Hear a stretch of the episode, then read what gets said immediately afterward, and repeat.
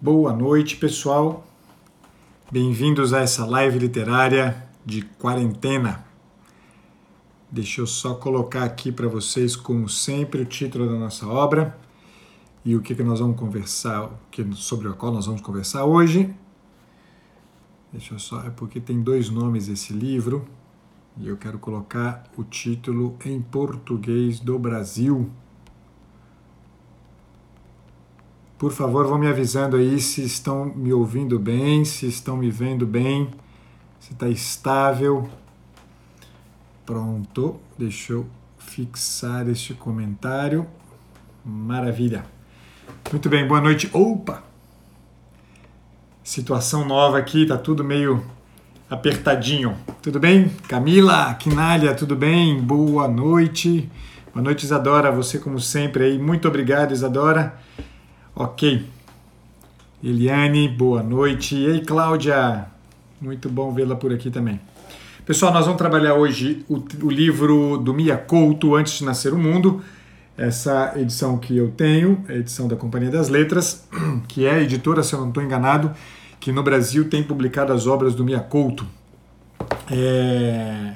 Mia Couto, vamos lá, nós vamos fazer naquele esquema que eu faço sempre trato para vocês, converso, tra, trago para vocês primeiro um, alguns traços da biografia do autor e em seguida apresento um panorama geral da obra e alguns elementos de trabalho. Lembro aqueles que estão chegando pela primeira vez nas nessa live literária.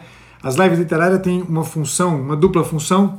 Gosto de falar disso, apesar de ser repetitivo para aqueles que estão sempre aqui. A ideia das lives literárias é oferecer, em especial para os colegas de profissão, psicólogos, psicoterapeutas, psicanalistas, quem trabalha aí com no, no campo mesmo da saúde mental, oferecer alguns recursos de atualização cultural. A gente sabe que isso eu tenho uma, uma insistência muito grande que eu tenho trazido, é, sobretudo para os meus supervisionandos, mas eu trago isso sempre que possível também para os meus seguidores e para tantos dos psicólogos e psicoterapeutas que por aqui passam é que a gente, sem uma formação, sem uma atualização cultural é, sólida, consistente, a gente certamente tem a escuta comprometida. É, a ideia das, dessas lives literárias é auxiliar os colegas de profissão a encontrar na literatura é, uma, importante, uma importante fonte de atualização cultural, encontrar na literatura alguns elementos de compreensão da própria estrutura da pessoa humana do seu comportamento, do ponto de vista é, da experiência de sofrimentos, de alegrias, das vicissitudes da vida humana. Dessa maneira, a gente consegue vislumbrar um pouco mais, com um pouco mais de clareza, possibilidades de avanço, possibilidades de caminho para os nossos clientes.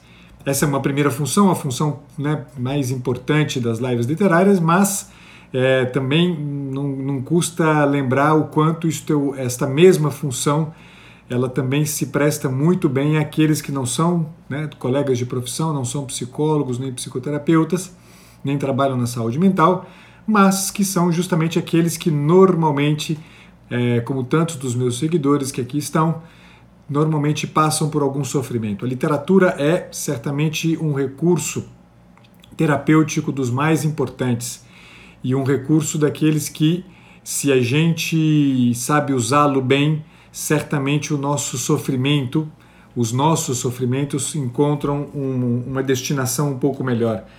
Vendo o sofrimento dos personagens da literatura, a gente muito certamente encontra saídas um pouco melhores do que as que a gente costuma ter.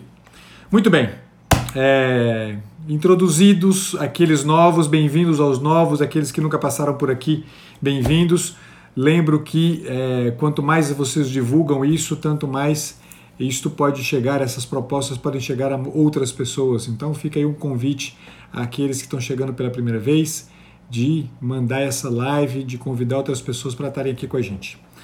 Bom, a gente vai falar hoje então desse livro, Antes de Nascer o Mundo, do Mia Couto, um livro que na verdade a sua tradução, a sua edição original em português também, em português, ele, ele o Mia Couto é um escritor moçambicano, escreve em português, é, tanto que a obra que foi produzida, que foi publicada no Brasil, é uma obra que mantém a mesma grafia, a mesma ortografia do português de Moçambique. Então é um português que equivaleria né, mais aí, se a gente for pensar no, no, novo, acordo, no novo acordo ortográfico, ele equivale é, mais àquele, àquele português que é, é escrito né, no, em Portugal e em alguns outros países portugueses. É, na, na, ou seja, na, na, eu estava dizendo justamente isso, a sua versão original em Moçambique e em Portugal e em, outras, em outros países que falam português. Esse livro, na verdade, se chama Jesus Além e só foi publicado em português no Brasil com o título Antes de Nascer o Mundo, porque o editor da Companhia das Letras ele é judeu e ele não quis é, colocar na sua lista de, de livros, na sua, no seu catálogo de livros, um livro com um nome como este. É, então o livro original ele se chama Jesus Além. Tá?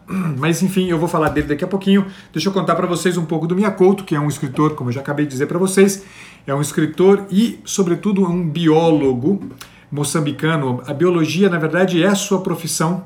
É, o seu trabalho mais importante, profissionalmente falando, é justamente na biologia. É, pasmem. E, o, na verdade, o, o, o, Antônio Emílio Leite Couto, que é o nome verdadeiro do Mia Couto, ele se chama Mia Couto, ele usou o pseudônimo Mia Couto em, é, por duas razões distintas, ele mesmo o diz. A primeira razão é que o seu irmão mais novo, quando, quando é, pouco depois de, de, de, nascer, tendo dificuldade de, de pronunciar o nome dele, Emílio, é, chamava-o de Mia. E mais tarde, é, já mais velho, o Mia Couto, Antônio Emílio Leite Couto, ele, apaixonado por gatos, resolveu assumir então o pseudônimo Mia Couto. Todas as obras que é, Antônio Emílio Leite Couto publicou aparecem com o nome Mia Couto, com exceção, evidentemente, daquelas obras de caráter científico no campo da biologia, como acabei de dizer para vocês, que ele publicou de fato como Antônio Emílio Leite Couto. O Miyakoto nasceu no dia 5 de julho de 1955 na cidade de Beira, em Moçambique, é a terceira maior cidade de Moçambique. E aos 14 anos de idade, ele, ele é filho de portugueses, imigrantes portugueses, que se instalaram em, no Moçambique nos anos, na década de 1950, no início da década de 1950. É, ele, aos 14 anos de idade, a família se mudou para a capital de Moçambique, que na época tinha um outro nome, ela chamava José Olímpio, a cidade, e hoje se chama Maputo, como quase todo mundo conhece, e é, foi lá em Moçambique, foi lá em Maputo, né, onde o, Antônio, o, o Mia Couto começou a sua graduação em medicina. Ele fez três anos do curso de medicina numa universidade de, de Moçambique e ao, ao, ao, no final, no, na verdade, no, ele não fez três anos, ele fez dois anos. No início do terceiro ano, ele decidiu abandonar o curso de medicina e se dedicar à carreira de jornalista, de jornalismo. Ele trabalhou muito tempo em vários jornais moçambicanos, como é, colunista, ed, é, editor em alguns jornais, e é, quando é, começou, já no início da década de 70, começou o movimento pela libertação da, de Moçambique, que era uma, era uma colônia portuguesa ainda. O Mia Couto se envolveu politicamente é, favorável à independência de Moçambique, mas contrário a um partido que surgiu na, em Moçambique chamado Frelimo, é, que é a Frente de Libertação de Moçambique. Era um partido de ideário é, marxista contra o qual o Mia Couto se opôs é, frontalmente. Tanto que o seu primeiro livro, datado de 1974, é o livro chamado Raiz de Orvalho. É, desculpa, esse livro não é de 74, não, esse livro é de 83, tá? Em 74 foi quando ele foi suspenso de suas atividades como jornalista, exatamente por conta da sua oposição aos ideários marxistas do Partido Frelimo, que acabou é, assumindo o poder no processo de redemocratização, né, no processo de, de, de democratização, desculpa, da, do, do Moçambique. Em 1983, ele publica o seu primeiro livro de poesia, chamado Raízes de orvalho, e neste livro há várias poesias nas quais ele se mostra é, evidentemente contrário à propaganda marxista que então girava pelo Moçambique. Em 1985, ele se forma em biologia e passa a atuar quase que exclusivamente na, na, na, biologia, continua fazendo um ou outro trabalho como jornalista, como colunista em alguns jornais, é, e no meio do caminho vai publicando, foi publicando alguns livros.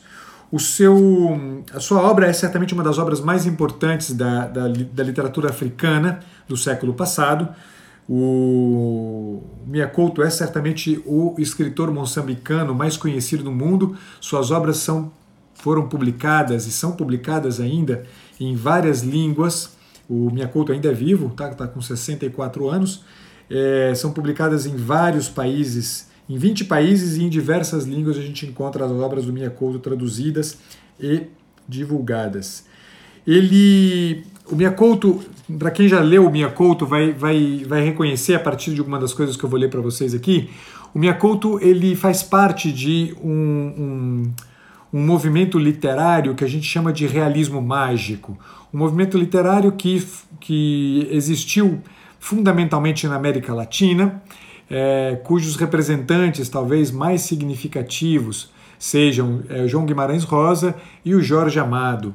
São os dois nomes mais significativos, há outros nomes certamente muito importantes no, no, na América Latina como um todo, mas o Miyakoto ele se encaixa muito bem no, na, na, descrição que a gente poderia dar aí para esse movimento literário chamado de realismo mágico.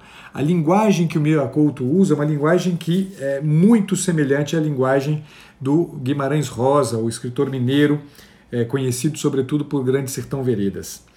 É, o seu primeiro romance, o romance chamado Terra Sonâmbula, de 1992, foi bastante premiado e foi premiado como um dos melhores romances escritos na literatura africana do século XX.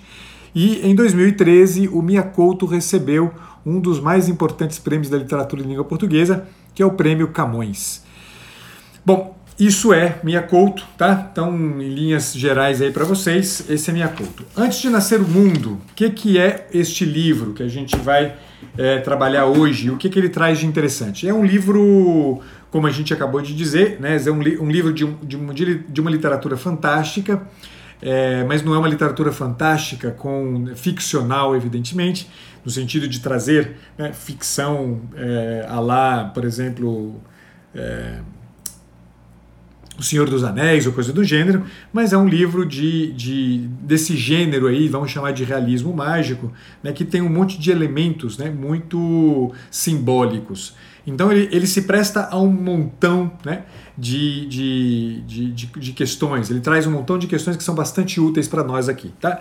Eu vou, evidentemente, colocar aqui em, em jogo duas ou três, é, talvez um pouco mais, dois ou três temas um pouco interessantes que são que me chamaram a atenção e que eu acho que podem ser interessantes e úteis para a maioria de vocês aqui e para os objetivos da, da live literária. Bom, Antes de Nascer o Mundo é, é um livro que conta a história dessa, de cinco homens que vivem nessa cidade, nesse, nessa aldeia chamada Jesusalém. Tá? É uma aldeia que, na verdade, foi criada por um desses cinco homens, que é o senhor. É... Opa! Aí eu derrubando as coisas aqui. Que é o senhor Silvestre Vitalício, é... com seus dois filhos, que é o, o Ntunzi e o Muanito, além de um cunhado dele, o chamado tio aproximado, e um soldado da reserva, um ex-soldado é, do exército moçambicano, chamado Zacaria. É, opa, me desculpa, Zacaria Kalash. Tá? Além desses cinco personagens masculinos, são todos homens, é, aparecem é, duas personagens femininas no, no, no, livro e que são interessantes. Uma delas é uma jumenta chamada Jezebela, Jezebela ou Jezabela, não me lembro mais, Jezabela. Em algum momento eu vou ver aqui o nome dela e aí eu corrijo para vocês. Acho que é Jezabela mesmo. Jezibela, nenhuma coisa nem outra. Jezibela.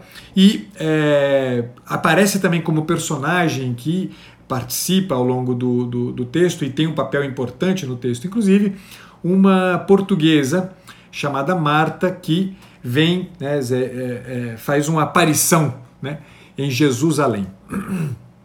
Além dessas duas personagens femininas presentes na no, no, no texto, aparece também, só para variar, beleza, voltamos, espero que vocês estejam aí ainda me vendo bem, pessoal. É, além dessas duas personagens femininas, uma personagem que está presente o tempo inteiro, mas não é uma personagem que transita pela obra é, como presença física, mas como memória, é a mãe de é, Ntunzi e Muanito, esposa do Silvestre Vitalício, a senhora Dordalma. Tá? É, então esses são os personagens. Né? Jerusalém é uma aldeia, uma aldeia na savana africana, na savana de Moçambique, uma aldeia desligada do mundo, completamente sem vínculo algum com o mundo, e na qual vivem estas pessoas e é, elas se instalaram ali, fugindo de Maputo. Essas cinco pessoas se instalam ali fugindo de Maputo e logo no início você tem um pouco de, de dificuldade de entender por que, que elas se instalaram ali. Eu vou ler depois alguns trechinhos aqui para você sobre isso, só quero localizar vocês rapidamente na, na em todo o cenário que está em jogo. É, a gente tem um pouco de dificuldade de entender, depois aos poucos a gente vai se dando conta né, de toda a trama que está por trás da instalação desses cinco homens em Jerusalém, nesse, nessa aldeia fundada pelo Silvestre Vitalício. E você vai se dando conta, inclusive, que os cinco personagens nomeados aqui agora, eles na verdade não se chamavam, né, tal como gente, eu acabei de nomeá-los. Eles foram todos rebatizados, ou na verdade foram desbatizados e rebatizados depois com estes nomes que vocês acabaram de é, conhecer. E essa mudança de nome ela já é bastante significativa, tão, tal como é bastante significativo o fato de os cinco terem se deslocado de uma cidade, se instalado né, artificialmente num lugar fundado, criado né, por esse Silvestre Vitalício. É, isso é muito importante a gente guardar essa informação, vocês vão entender por quê, né? Tendo em vista que é, nós estamos falando aqui né, dessa mudança de nome, mudança de local, isso tem algo do que a gente poderia chamar aí de um processo de desenraizamento.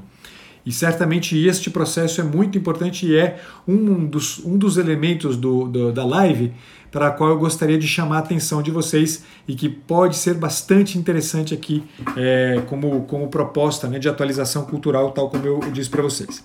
Quem conta a história é justamente o Muanito, o mais novo de todos eles, que é, ele está contando a história, mas na verdade a história é, ele conta a história depois de ter sido alfabetizado. Porque quando ele chega a Jerusalém, se instala em Jerusalém, Muanito ele era um analfabeto e o seu pai, Silvestre Vitalício, fazia absoluta questão de que ele permanecesse como tal. É, ela há uma, uma situação, né, que vai se apresentando aos poucos, envolvendo né, a morte de Dordalma e um, uma, uma espécie de um mistério